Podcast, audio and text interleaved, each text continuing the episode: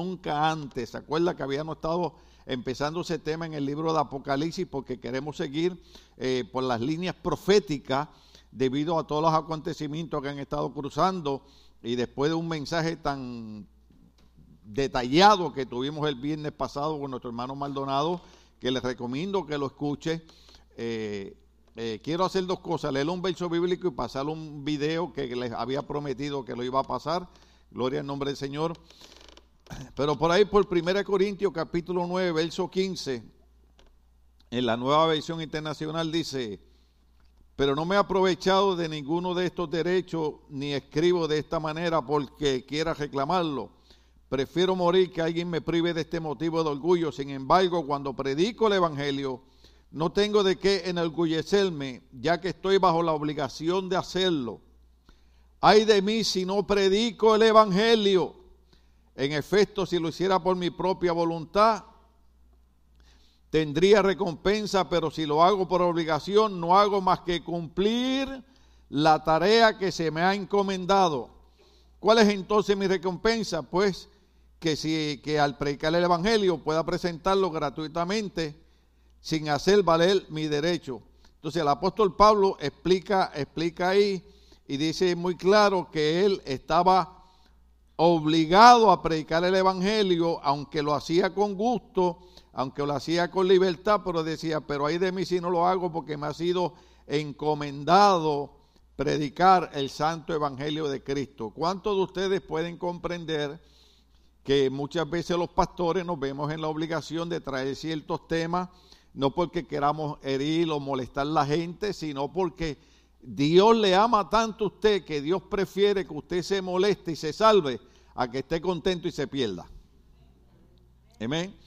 Pero lamentablemente alguien tiene que hacer el trabajo malo. ¿Cómo es que lo dicen en inglés? Somebody has to do the dirty job. ¿Sí? Entonces, a mí es el que me toca hacer el chico malo la película, porque a mí es el que me toca predicar. Pero van a salir bendecidos de aquí en este día. Ahora, entiendan que el apóstol Pablo dice, Dios me encomendó la tarea de predicar el Evangelio. La palabra Evangelio significa buenas nuevas, buenas noticias. Gloria al nombre del Señor. Entonces, eh, para hacerle un poquito recuento, nosotros habíamos hablado de cuatro seres vivientes que adoraban a Dios en el reino de los cielos. Y cuando esos cuatro seres vivientes estaban adorando a Dios, ellos decían, Santo, Santo, Santo. ¿Cuántos se acuerdan de eso? Entonces también decían, el que era y que es y que ha de venir. ¿Qué es lo que estaban haciendo ellos? Estaban adorando la eternidad de Dios. Diga conmigo, eternidad de Dios. Dios es eterno. Dios es alfa y omega, es principio y es fin. O sea, en otras palabras, como decía la hermana ahorita cuando estaba cantando, eh, para Dios no hay nada imposible porque Él es eterno. Él conoce, dijo un predicador, el pasado desde el futuro y el futuro desde el pasado. Entonces había una razón por la cual estos cuatro seres vivientes decían eso y es que querían que nosotros entendiéramos que Dios es eterno. Cuando miramos atrás, cuando Dios hablaba con Moisés, que Dios le dijo a Moisés, cuando Moisés le preguntó cuál era su nombre, en ese capítulo 3, verso 14, Dios le contestó, yo soy el que soy. Eso significa no hay nombre que pueda identificarme porque yo soy el que soy, significa que Dios es eterno. Gloria al nombre del Señor, valga la pena eh, repetirlo. Entonces, en Hebreos capítulo 13, verso 8 dice que Jesucristo es el mismo ayer, hoy y por todos los siglos. Ahora, esa parte es importante recordarla porque Hebreos 13, 8, muchos de los predicadores de fe, cuando yo jovencito, enseñaban eso y, tenían razón, porque Jesucristo no ha cambiado. Jesucristo no se ha mudado. Jesucristo no está muerto. Jesucristo es el mismo ayer, hoy y por todos los siglos. Déjeme decir algo que nos va a gustar. Cuando yo digo Jesucristo es el mismo ayer, lo que ocurre es que cuando usted lee la Biblia, ayer Jesús sanó enfermo, ayer Jesús hizo milagro, ayer Jesús caminó sobre las aguas, ayer Jesús multiplicó panes y peces. ¿Y sabe qué dice la Biblia? Que el mismo Jesús que hizo eso ayer es el mismo hoy y es el mismo por siempre. El mismo Jesús que hizo milagro ayer, los hace hoy y los hará mañana. Todo está en que nosotros vengamos a la iglesia y creamos que Él sigue siendo el mismo ayer, hoy y por todos los siglos. Amén. Gloria al nombre del Señor. Así que yo no sé cómo usted entró a la iglesia, pero sé cómo va a salir. Va a salir bendecido. Entonces, entramos a adorando como nunca hemos adorado. Esa palabra es bien importante, por eso me gusta la, parte de la adoración de los hermanos. Entonces nos vamos a Apocalipsis capítulo 4, verso 9 al 11. Apocalipsis 4, 9 al 11. Gloria al nombre del Señor. Y entonces, en lo, que usted aguanta Apocalipsis 4, 9 al 11, pasamos el video que dijimos que íbamos a pasar el domingo pasado para que eh, entendamos que lo prometido es deuda.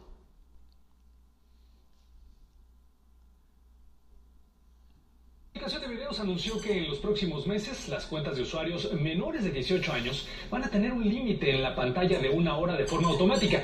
Una vez que los usuarios lleguen a los 60 minutos, bueno, los adolescentes deberán introducir un código de contraseña que los dejaría extender su tiempo en esta aplicación, una especie de control. Además anunciaron una opción de emparejamiento familiar, así los padres o cuidadores podrían filtrar videos con palabras o hashtags de contenidos que pues no quieren que aparezcan en los equipos de sus adolescentes. Son actualizaciones sin duda muy interesantes que vienen a la par de decisiones de gobiernos pues como Canadá o también Estados Unidos de prohibir el uso de TikTok, esto en aparatos gubernamentales.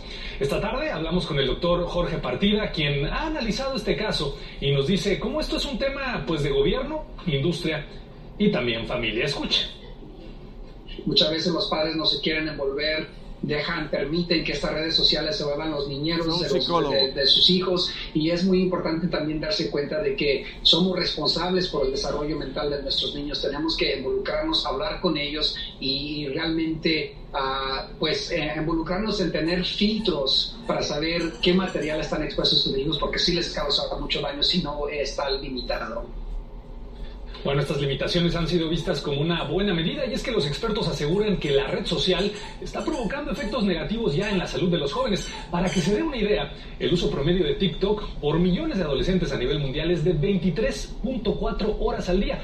Muchos ni siquiera duermen por estar conectados y de ese es el tamaño del riesgo. Andrea, Osvaldo. Ay, prende las luces. Ya me asustó eso. Ok, vamos a explicar algo. Nosotros creemos en usar la tecnología. Amén. Creemos en usar los celulares, creemos en usar las computadoras, las tabletas, porque tenemos que estar al día. El caso es este, que cuando los pastores decimos algo, incluyendo a la gente de la iglesia, dicen, oh, el pastor es muy religioso, es muy fanático. Como 10 años atrás nosotros dijimos que esto iba a pasar. Ahora los psicólogos y los neurocirujanos, ¿se acuerdan el video del domingo pasado y el atrasado? Están diciendo que las redes sociales están creando problemas mentales en la juventud, no por usar las redes sociales, sino por el, uso exagerado que ellos usan en las redes sociales, de tal manera que hay muchos padres que han descubierto que los hijos cuando se van a dormir, no duermen en toda la noche por estar metidos en TikTok. Y en Estados Unidos lo prohibieron a nivel federal y lo quieren prohibir y están buscando pasar una ley que los jóvenes menos de 18 años no pueden estar más de una hora en TikTok o los padres tener una contraseña para ellos poder seguir. ¿Por qué? Porque usted tiene que saber que en el video pasado el neurocirujano dijo que de 10 adolescentes, 8 han pensado en quitarse la vida. ¿Sabe por qué? Porque en vez de estar llenando nuestra mente de cosas positivas como la palabra de Dios, déjeme decirle esto. Todas las noches yo leo el Salmo capítulo 4, verso 8. ¿Sabe lo que dice? En paz me acostaré y así mismo dormiré, porque solo tú, oh Jehová, me haces vivir confiado. Ahora, TikTok no te enseña eso. Ahora, durante, durante el día, mientras estamos en la calle, hay problemas, hay luchas, hay batallas, pero el domingo pasado dijimos algo que estábamos tratando de entender, cómo el apóstol Pablo, que a pesar de haber pasado por tantas luchas y batallas, se atrevía a decir en el libro romano, antes en todas las cosas, somos más que vencedores por medio de Cristo que nos amó. Déjeme decirle algo, los neurocirujanos dicen que de la manera como nosotros pensamos, reaccionamos. Yo los que tengo cansado ustedes con el libro de Switch Your Brain, Enciende tu cerebro, donde la doctora Carolyn Lee dice que todo lo que nosotros pensamos es lo que va a producir nuestras acciones. Entonces, si usted está continuamente, si usted está cuatro o cinco horas metiendo cosas negativas en su mente, es lo que usted va a vivir. Pero si usted está viniendo como hizo hoy, los felicito, los elogio, usted viene a la iglesia hoy y usted de seguro tal vez se lo olvidó, pero tal vez su espíritu recordaría que diría, yo me alegré con los que me decían, a la casa del Señor iremos. Ahora, ahí, hay un secreto. Porque cuando el salmista David dice, yo me alegré, yo me alegré, yo me alegré con los que me decían a la casa del Señor iremos, una de las cosas que dicen los médicos que ayuda para tener sanidad en el cuerpo es la alegría. Así que quite la cara de limón esa que tiene, gloria al nombre del Señor. Hay que estar alegre. Porque, por ejemplo, yo tengo la primera placa que a mí me regalaron en el 1976. Uh. Tiene un verso bíblico que dice, todo lo puedo en Cristo que me fortalece. En el 1976, estamos en el 2023, en el 2006 me dio cáncer, en el 2016 me volvió cáncer, tengo cuatro discos rotos, pero desde el 2006 hasta el 2023, todo lo puedo en Cristo que me fortalece y aquí estoy de pie. ¿Qué le quiero decir? Dios no hace acepción de personas. La diferencia está en la gente que acepta las promesas de Dios y la gente que rechaza las promesas de Dios. Si yo digo todo lo puedo en Cristo que me fortalece, ¿sabe qué va a ocurrir? Va a venir cáncer, va a venir COVID, va a venir flu, pero todo lo puedo en Cristo me fortalece y lo voy a vencer en el nombre del Señor. Pero todo depende por ejemplo, una de las cosas, por eso yo le dije al principio que dijera, el diablo es padre de toda mentira, porque el enemigo dice, tengo que buscar la manera que la gente no llegue a la iglesia. Yo quiero tener los 23 horas en TikTok, metiéndole cosas negativas en la cabeza. La mayoría de muchachos que han muerto desde el primero de enero hasta, hasta ahora que terminó, y ya estamos en marzo, terminó febrero, todos fueron jóvenes. Jóvenes, yo le expliqué a ustedes la semana pasada, eh, aquí en, Santa Rosa, en Los Ángeles, eh, eh, en Santa Rosa, en California, pasando Los Ángeles como una hora de camino para arriba, entraron dos muchachos a un salón de clase donde había una maestra, tres ayudantes de maestra, entraron dos muchachos que habían tenido problemas previos con, con, con otro muchacho, el muchacho ya estaba cansado del abuso, cuando ellos entraron a golpearlo, él sacó una navaja y puñaleó, mató a uno y el otro está herido en el hospital. La edad 16 años. ¿Cómo es posible que en nuestra sociedad los asesinos son jóvenes de menos de 18 años? Porque todo lo que están metiendo en su cabeza es negativo. Pero Dios quiere que nosotros seamos gente positiva. Gente que creamos, no importa con lo que el enemigo se levante, no importa cuánta lluvia caiga, no importa cuánta nieve caiga, el sol va a salir mañana para mí, porque después de la tormenta, el sol siempre sale. Entonces, e, e, esta parte de la oración es bien importante, porque Apocalipsis capítulo 4, verso 9 al 11, nos dice algo importante, pero les tengo algo más que tengo que pasarle. Pásame, hay otra foto ahí, la de las cadenas. Hay personas, ¿cuántos pueden ver la foto de las cadenas? Hay personas que sueñan con la libertad. Jesucristo dijo, conocerás la verdad y la verdad te hará libre y si el Hijo te libertare serás verdaderamente libre. Dios no quiere que seamos esclavos, Dios quiere que seamos libres. Dios quiere que disfrutemos de la vida, Dios quiere que vayamos al parque, que vayamos a la playa, que vayamos al río, que vayamos a Disneyland. Inclusive el próximo que vaya a Disneyland, por favor, págueme la entrada. lo llevo tres años diciéndolo y nadie me invita. Y después lo ponen en Facebook con Mickey Mouse. ¿Ah? Que nos manden al de Orlando. La pastora tiene más fe que yo. Padre, profetizamos prosperidad sobre la iglesia, alabado sea Dios. Yo estaba tranquilo, yo es que yo soy más humilde. Con el de aquí estaba bien, pero la pastora dice, no, que va, que nos manden al de Orlando y de una vez a Escop Center. Y vemos a Gracie también, alabado sea el Señor. Pero entonces dice, hay personas que sueñan con la libertad, pero aún siguen enamoradas de sus cadenas.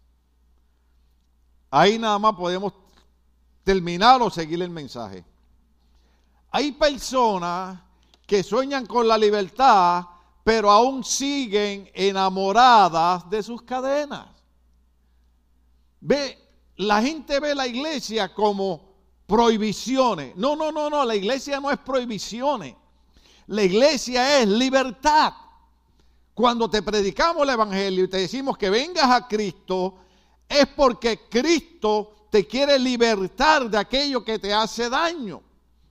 Pero hay personas que ven la iglesia como prohibiciones, vaya la redundancia, y no entienden que el Señor lo que quiere es libertarlos, que tengan una vida victoriosa, una vida exitosa.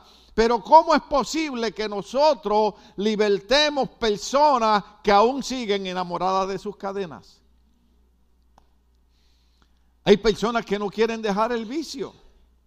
Me dice, ay, pastor, no, no, no, usted venga a la iglesia con todos sus problemas. La iglesia es un hospital. Las puertas de la iglesia están abiertas para todo el mundo. Pero yo no puedo salir de las drogas porque las drogas son una cadena, pero no puedo salir de ellas si sigo enamorado de las drogas. No puedo salir del alcoholismo si sigo enamorado del alcoholismo. Y déjeme decirle, en Los Ángeles Antenoche, una persona borracha pasó y iba una señora homeless, desamparada, cruzando con un carrito a las 2 de la mañana, la atropelló, la dejó muerta y siguió y se fue. Por eso es que hay un movimiento de madres, madres en contra de los que manejan borrachos. No es que la iglesia te prohíbe que tú uses droga, no es que la iglesia te prohíbe que tú te emborraches, es que la iglesia te está trayendo un mensaje de éxito y de triunfo para tu vida. Pero ¿cómo vamos a traerle libertad a personas que aún siguen enamoradas de sus cadenas? Pásame la otra foto. Ay, esa yo ya ni, ni con espejuelo veo por estarme juntando con ustedes. Hay ciertas cosas que para hacerlas bien no basta haberlas aprendido. Hay ciertas cosas que para hacerlas bien no basta haberlas aprendido. ¿Qué significa eso?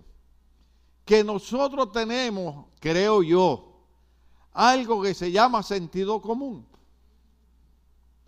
¿Para qué tienen que existir leyes de algo que nosotros ya hemos aprendido? Por ejemplo, cuando yo era chiquito, si mi mamá me veía corriendo por el, jardín de mi vecino, me llamaba y me daba un jalón de oreja, que todavía los estoy sintiendo, por eso me chillan los oídos. Ahora usted ve un joven metido en el patio, le llaman la policía y hasta se ponen a pelear con los policías. Entonces, para hacer las cosas bien, ni siquiera hay que aprenderlas. Hay un sentido común, hay una conciencia. ¿Cuántos de ustedes, nadie levante la mano, ¿no? Pero ¿cuántos de ustedes en alguna ocasión han hecho algo malo que saben que está mal hecho? Porque cuando chiquitos aprendieron que no había que hacer eso, pero cuando grandes lo hacen. Ahora, recuerde, por ejemplo, alguien dijo, las palabras se las lleva el viento. Y después yo aprendí que las palabras no se las lleva el viento. Las palabras surten un efecto negativo o positivo en la persona que la oye. Por ejemplo, muchas personas adultas no han superado en la vida porque cuando eran pequeños y nosotros estamos dando una clase de consejería en eso, eh, hay personas adultas, personas de 40 y 50 años que se quedaron estancados en un problema de, cuando tenían 10 o 12 años. Por ejemplo, alguien te dijo a ti, cuando tenías 10 o 12 años, tú eres un estúpido, tú eres un bruto, tú no vas a triunfar en la vida. Hoy tienen 50 años, son personas inteligentes, son personas brillantes, son personas que pueden lograrlo, pero no han salido de aquella edad. Para eso es que Dios los trae a la iglesia. Dios los trae a la iglesia para decirle, no importa quién te hirió cuando tú eras chiquito, no importa quién te dijo algo negativo cuando eras chiquito, yo quiero que tú entiendas que yo, el gran, yo soy el Dios eterno, te he traído para darte libertad y para romper esas cadenas y darte éxito y darte triunfo en tu vida. Eso es lo que hace Dios en la vida de nosotros. Entonces, les paso otra para que se le alegre la vida. Esa es mi nieta. Esa se levanta alabando a Dios. Come alabando a Dios y se acuesta alabando a Dios.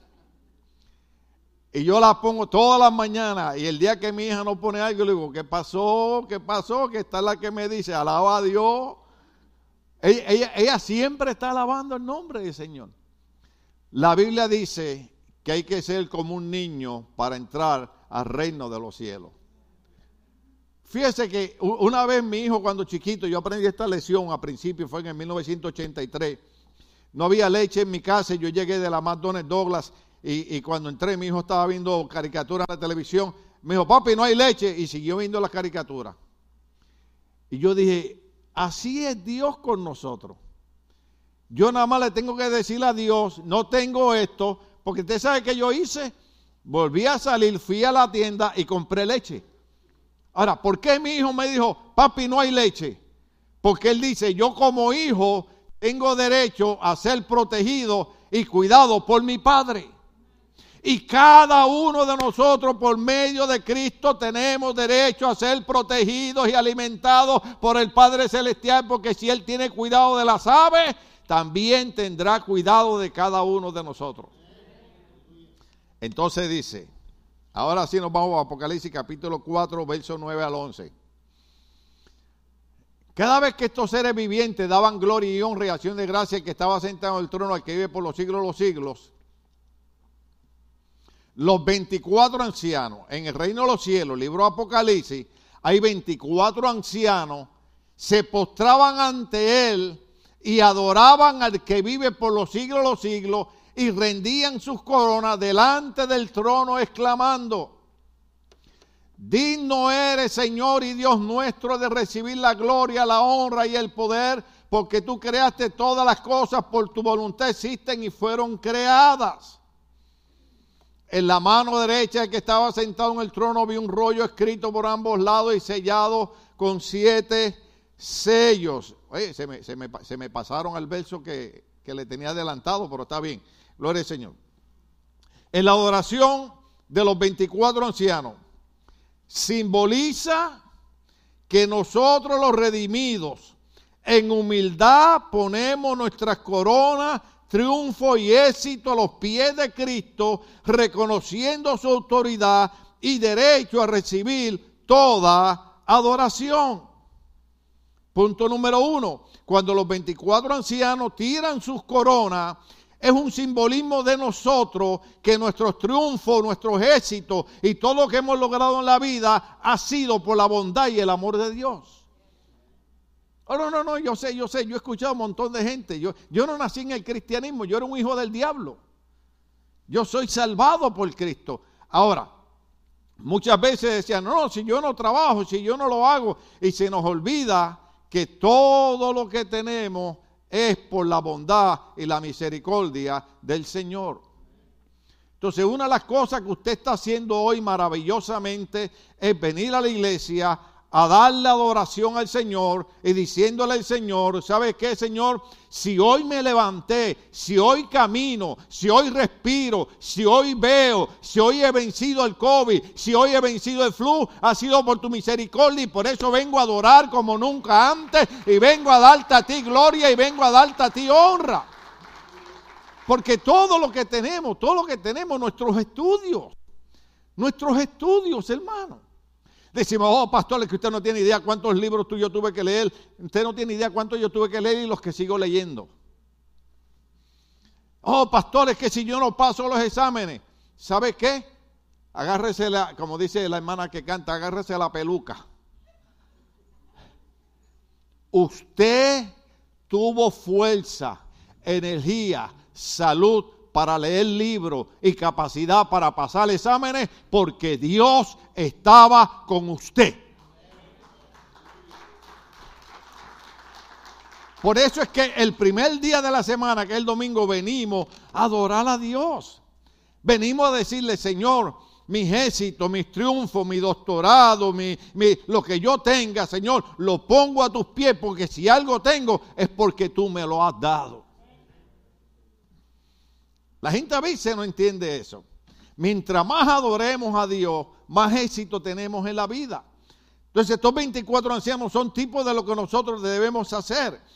Tu adoración y la mía. Lo más importante que haremos en el cielo será dar adoración a Dios. Pero debemos mm, comenzar en la tierra. Hay alguna gente que está entrando entrar al reino de los cielos para empezar a alabar a Dios. Empezamos aquí en la tierra. Por eso es que yo le digo a la gente, el culto empieza a las 11. Usted venga y participe el devocional. Déjeme decirle algo que va a ser ofensivo, pero ámeme aunque me odie.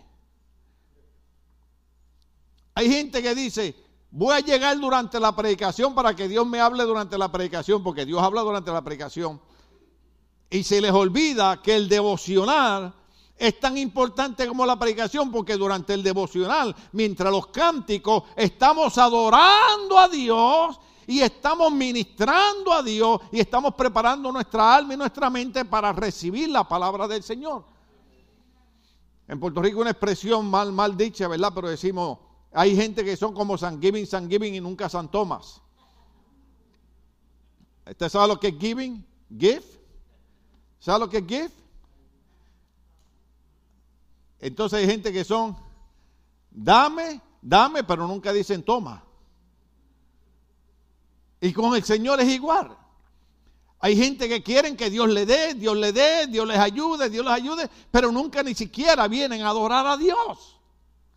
Es lo único que Dios nos pide. Y el problema es que en la adoración los únicos que somos bendecidos somos nosotros. Comenzamos a adorar a Dios aquí en la tierra. Nos reunimos para dar a Dios, oiga bien, nuestra atención. Comenzamos a dar a Dios, nos reunimos para dar a Dios nuestra, nuestra, nuestra atención. Yo no sé a usted. Yo me crié en una época en Puerto Rico que el cine costaba 5 centavos. Que mucho hay oído. Y yo iba a ver las películas de Tarzán. Oh, a mí me encantaban las películas de Tarzán. Hasta que un día fui a Hollywood y el tipo que iba en el carrito nos dijo, y ahora estamos pasando por la selva de Tarzán. Una esquinita con una palma. Y le dije, ¿cómo me engañaron todo este tiempo? Yo creyendo que Tarzán andaba en la jungla de Brasil y eran una esquinita ahí. Usted hasta llora viendo las películas. ¿Sí? Y usted dice, ay, mira la mar, qué horrible está la mar. Una vez fui a Universo Estudio y, y la famosa mar esa de los barcos, un estanque, una piscina. Yo digo, y después decimos que somos seres inteligentes. Nos engaña, Hollywood nos engaña. Pero usted nos ve cuando estamos viendo una película. Nadie se enoja. Cuando estamos viendo una película. ¿Se acuerdan? ¿Se acuerdan? ¿Se acuerdan las que vieron María la del barrio? Mi mamá, mi mamá lloraba cuando veía el turo de Córdoba en las películas mexicanas esas. Ahora yo le digo a mi esposa, cuando yo las veo, ¿verdad? Yo todavía las veo. Eh, me perdonen ese pecado, porque son películas bonitas. Era la época del oro del cine mexicano, ¿no?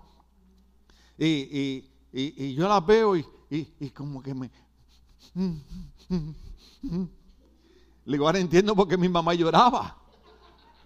¿Cuántos vieron la película Los pobres también lloran? Y después cambiaron otra y los ricos también lloran. ¿Y cuántos vieron lo de el golpe? ¡El golpe! ¿Ah? ¿Cuántos de ustedes vieron alguna vez a, a Cantinfla? ¿Cuántos vieron alguna vez a Resorte? Me falta otro, me falta otro, hay otro. Tintán.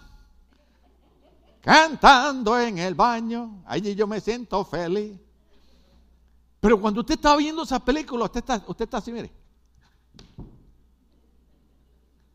Yo voy a decir algo aquí que Rosy se va a acordar, mi cuñada.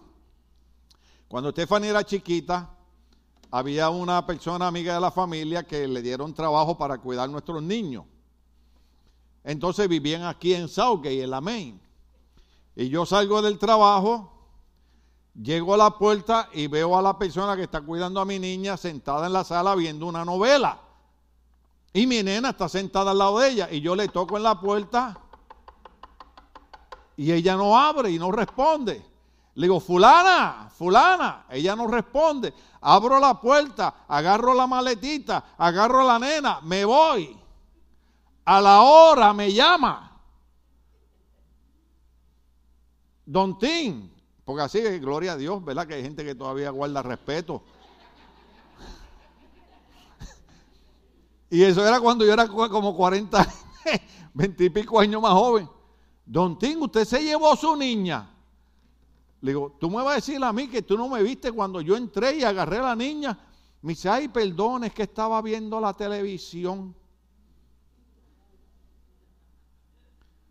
Hay gente que se meten en la televisión hay gente que se creen que son los superhéroes de la televisión. Usted no es ningún superhéroe nada. Pero prestamos tanta atención que cuando yo iba al cine con mis hermanos, en el cine no se hablaba. Ahora yo digo, me invitan al cine y digo, yo espero que salga en cable o algo y la veo en mi casa le doy para atrás cuando no entiendo algo. Porque usted va al cine y no puede ver la película porque hay como 20 personas en los celulares. Le digo, ¿para? Perdónenme la expresión, es una expresión puertorriqueña. ¿Para qué diablo vinieron al cine?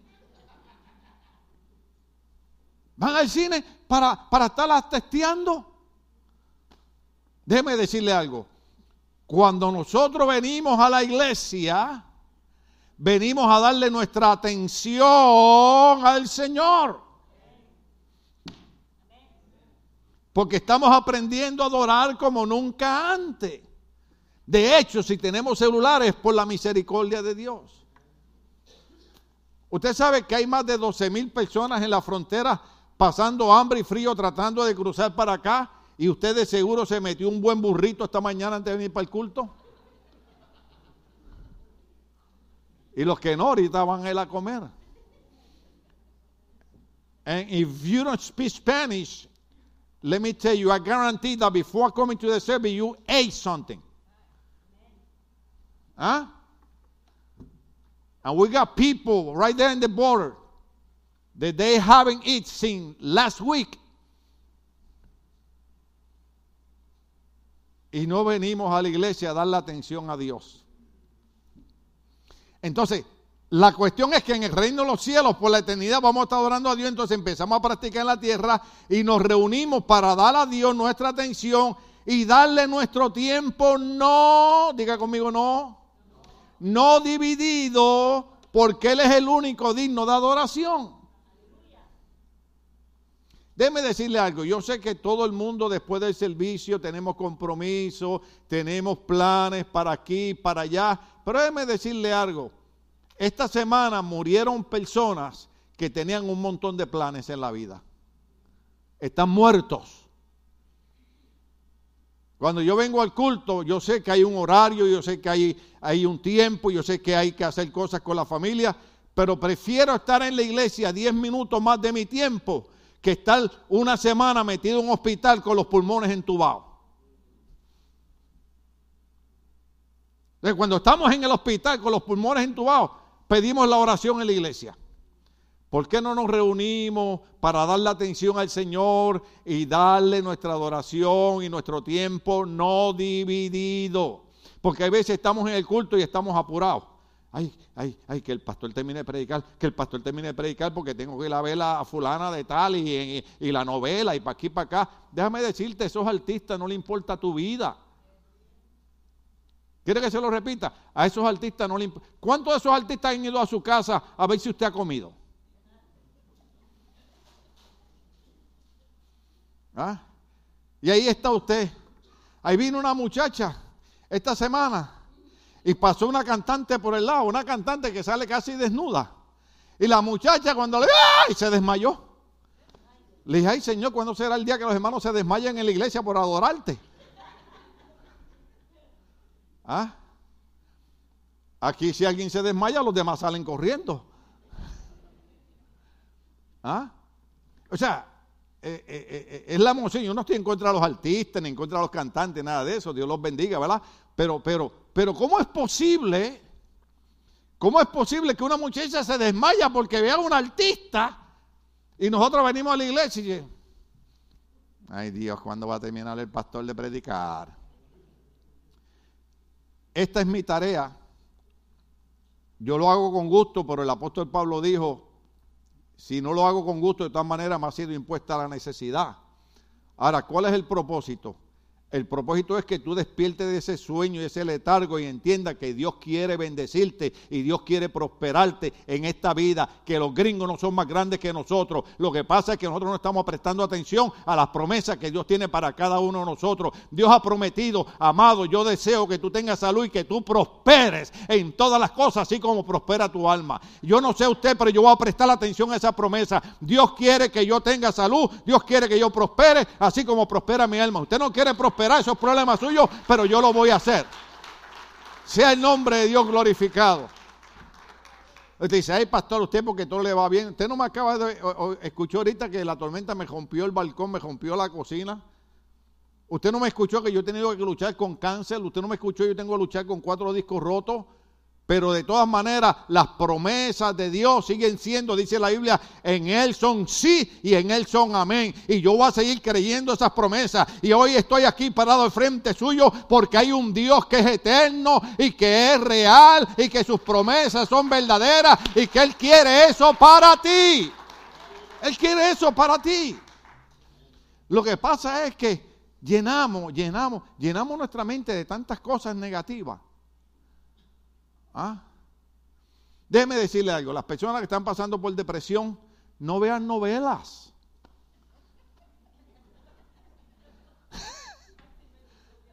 ¿Ah? Ya basta con la depresión que usted tiene. Y después encima está viendo, ay, pobrecita, es un hijo del diablo, si fuera mi marido. Entonces el marido está descansando porque tiene que ir a trabajar. Mira, hijo del diablo, levántate entonces paga el marido. ¿Cuánto estamos aquí? Eh, eh, mejor vea comedia, vea algo que, que, le alegre la vida, sea el nombre de Dios glorificado. Pero nosotros empezamos a darle a Dios también nuestro tiempo no dividido, porque Él es el único digno de adoración. Tengo que leer Apocalipsis capítulo 5, verso 1 al 14, ahora sí. Lo único que ahí nos vamos a quedar porque le dije que hoy nos íbamos temprano. En Apocalipsis capítulo 1, verso el 14, dice, en la mano derecha del que estaba sentado en el trono vi un rollo escrito por ambos lados y sellado con siete sellos. Ahora déjeme decirle algo, la ventaja que usted tiene de venir en esta iglesia es que aquí usted va a ver que lo que predicamos está en la Biblia. Porque muchos de ustedes trabajan eh, eh, y no tienen tiempo para leer la Biblia. Pero yo les recomiendo que lo más importante es leer la Biblia, porque la Biblia está cargada de promesas y de cosas exitosas. Entonces el verso número 2 dice, también vi un ángel poderoso que proclamaba a gran voz, ¿quién es digno de romper los sellos y de abrir el rollo?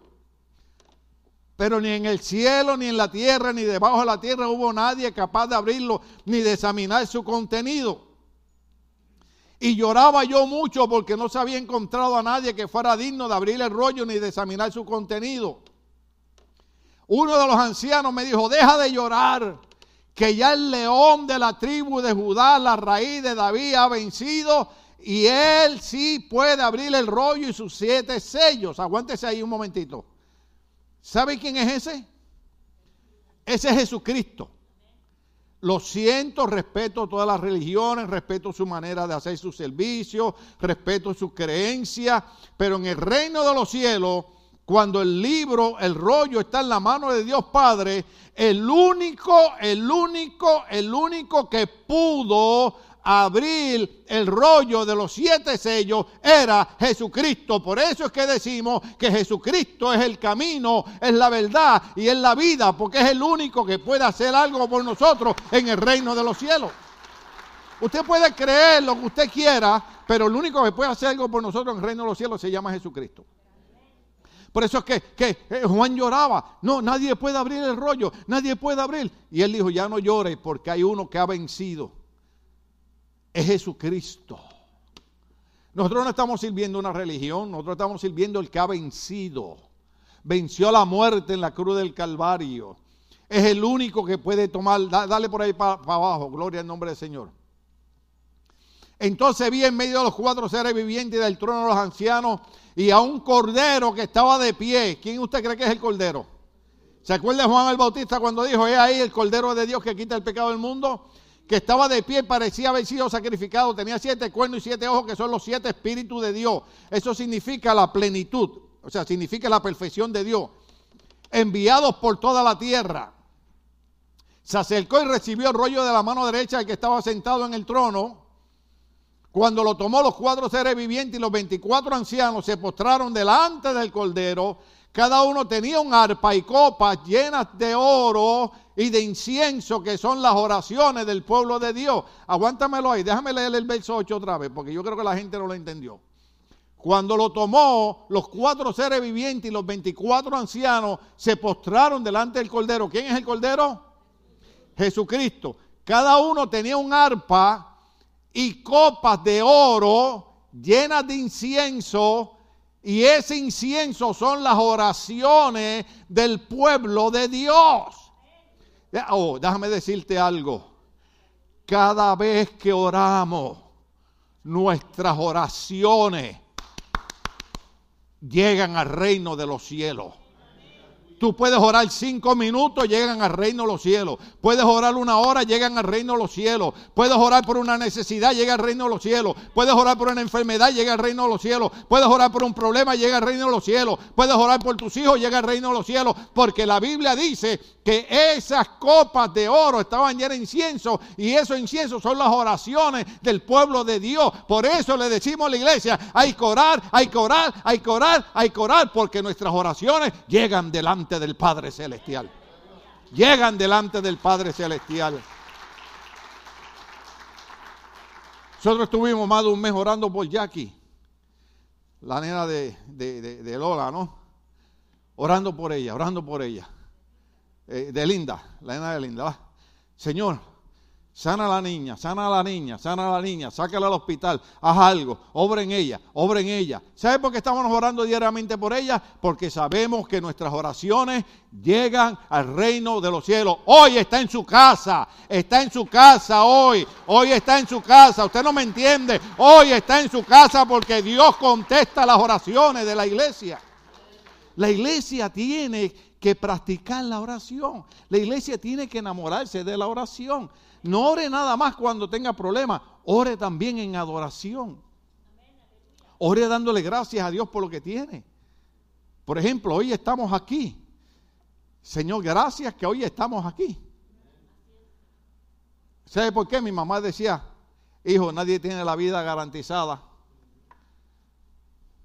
Usted ha escuchado la expresión, yo sé que esto es triste, porque yo también perdí mi hijo, ustedes han perdido familiares. Pero usted ha escuchado la expresión de Mira, se murió fulano. A mí me llamó mi sobrino un día y me dijo, tío, se murió Alice. Alice era una sobrina mía, pastora en Ohio. El cáncer la mató. Entonces, si yo estoy aquí hoy, yo debo dar gracias a Dios. ¿Y sabe por qué doy gracias a Dios? Porque estoy creyendo que el domingo que viene voy a estar aquí otra vez. ¿Usted sabía eso? El domingo que viene yo le voy a hacer la vida imposible a usted, como se la estoy haciendo hoy.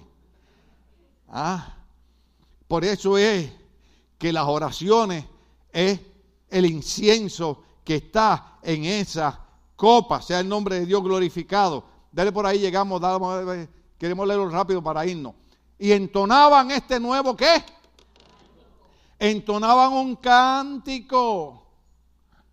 Si usted se pasa cantando en su casa, yo he escuchado a algunos que aquí hasta a veces se los olvida que están en la iglesia y están, México lindo y querido, si muero lejos de ti, quiero que me entierre.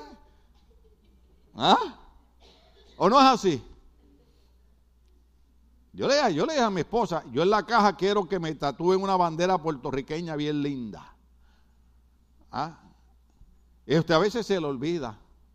Y no me diga, y no me diga que no canta canciones. ¿Ah? Algunas son hasta, menos mal que hay algunos que cantan las de Topollillo, gloria a Dios por eso. Hay algunas que ponen en Facebook, a la camita, a la camita. ¿Cuántos se acuerdan de Memín? ¿Alguien se acuerda de Memín? Le estoy predicando a gente muy joven. ¿Verdad? Los otros días salió alguien ahí criticando que por qué ponían las caricaturas. ¿Es Memín o Pepín? Memín, ¿verdad? E, estaban criticando, gente quejándose porque él es negrito. Y yo le digo a mi esposa, yo no sé qué diantre le pasa a la gente aquí en Estados Unidos, porque yo en Puerto Rico me crié con una negrita llamada Inés, que me decía la nena.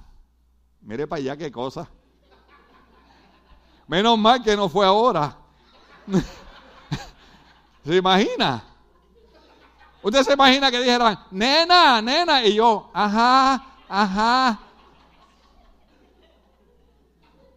Y es que ella me decía la nena, porque mi abuela, que era bien fuerte, me levantaba desde las 6 de la mañana a pegarle manguera al frente de la casa, a barrer todo el sardiné de la calle. Y ella me decía, tu abuela te tiene a ti como si tú fueras una nena. Y entonces ella me puso la nena. Eso es un secreto que nadie se entere, solamente las 500 personas que no están bien. Ay, Dios mío. Entonces dice, entonaban este nuevo cántico. Si usted supiera que cantar trae salud al cuerpo. Sinceramente. Lo único que no me cante la canción esa ahí que los, otros días pusieron ahí en Facebook. Pusieron una señora que para muchas mujeres ella canta bien. Entonces ponen la foto de ella y ponen te odio y te desprecio. Cuando te comes cuatro burritos, diez tamales y no engordas, te odio y te desprecio. Esa no la cante. ¿Usted se imagina que yo esté en mi casa? Que yo esté en mi casa. Ay, se me fue el tiempo. El otro domingo, seguimos, le damos un poquito más. Oye, como les gusta a ustedes. ¿Usted se imagina que yo esté en mi casa? y mi esposa empiece, rata inmunda, animal rastre. ¿Qué, ¿Qué yo voy a pensar? Digo, mira, vamos para consejería matrimonial porque algo aquí, algo aquí está mal. Hay cientos y cientos y cientos de cánticos cristianos que te ayudan a triunfar. Mi, esposa lo sabe, cuando yo estoy estudiando yo pongo YouTube y yo pongo, por ejemplo, pongo una, ella, ya ella sabe las que van a poner en mi funeral, pero tranquilo, faltan 40 años todavía. Hazme andar sobre el mar, dijo Pedro a Jesús, y Jesús sin duda, ¿qué es lo que está diciendo? Hazme andar sobre el mar. Entonces, hay un montón de cánticos cristianos que lo que hacen es que llenan tu mente y llenan tu corazón de creer que tú puedes lograr lo que la gente te ha dicho que tú no puedes lograr, pero Dios te dice hoy que sí puedes lograr lo que te proponga en la vida. Oh, oh, alabado sea el Señor. Cuando usted lee el libro de Génesis y, está, y está, están haciendo la torre de Babel, ¿saben qué dijo Dios? descendamos y confundamos su lengua porque nada podrá detener de que alcancen y logren lo que se han propuesto. Eso lo dijo Dios. ¿Usted sabe algo? Cuando usted y yo nos proponemos lograr y alcanzar algo en la vida, si nos lo proponemos y lo logramos,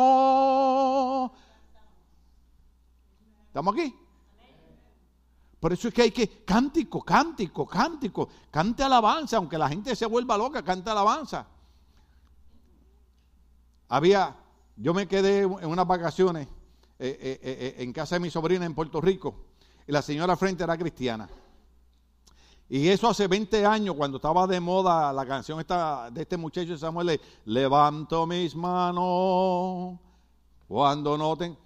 Entonces, esa mujer se levanta a las 6 de la mañana Usted sabe lo que yo de vacaciones en Puerto Rico y a las 6 de la mañana.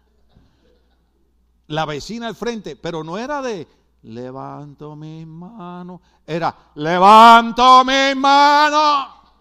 A todo volumen, se oía en todo el bloque, hermano. Eso era todos los días. Y mi sobrina me dice, mira Tim, perdóname que tú eres pastor, pero ya esa señora me tiene loca con eso. Eso es todas las mañanas, todas las mañanas. Pero, oiga esto, esa mujer había cruzado por una depresión clínica y Dios la había sanado. Y como Dios la había sanado, todas las mañanas ella se levantaba y cantaba un cántico nuevo a Dios, porque Dios, lo que no pudieron hacer los médicos, lo hizo Dios, y ella traía un cántico nuevo al Señor. ¿Te entiende por qué cantamos en la iglesia? Entonaban este nuevo cántico, digno eres de recibir el rollo escrito y de romper su sello, porque fuiste sacrificado. ¿Cuántos recuerdan que yo dije que en Apocalipsis habían 21 cánticos? Y con tu sangre, ¿y con tu qué? Acuérdese que dimos la Santa Cena hoy. Y con tu sangre compraste para Dios gente de toda raza, lengua, pueblo y nación. O sea, con la sangre de Cristo, Cristo compró los puertorriqueños, compró los guatemaltecos, compró los mexicanos, compró los hondureños, compró los salvadoreños, compró los panameños. ¿A, quién más compró? Los ecuatorianos. ¿A quién más compró? A los cubanos, europeos. Pero ¿sabe qué nos compró? No fue la religión lo que nos compró fue la sangre de Cristo. Y sabe que, mire, a mí me encanta cuando, cuando Víctor canta, canta ese, ese cántico que a Víctor le queda, no hay quien le gana ese. El, el, de la sangre de Cristo. ¿Cómo es que dice? ¿Cómo es que dice el cántico ese? ¿Ah? Ajá. Padre que me da la paz, sangre que me purifica, Sangre que me, sangre que me, porque es la sangre de Cristo lo único que pudo hacer algo por nosotros. Yo no sé usted, yo no soy un fanático, yo no soy religioso, pero yo creo que mi tiempo, mi atención, cuando es el tiempo de atender y atender a Dios, es tiempo de atender y darle atención a Dios. ¿Ah? Que yo a veces estoy viendo películas, yo no sé usted, pero a mí me gustan las películas esas de Goodfellas y de, y de Hit y todo, todas esas películas así de, de, de. ¿A cuánto le gustan esas películas? O dos personas más, todos los demás son unos santos hasta que yo vaya a la casa de ustedes. ¿Ah? Y, y, y, la ponen.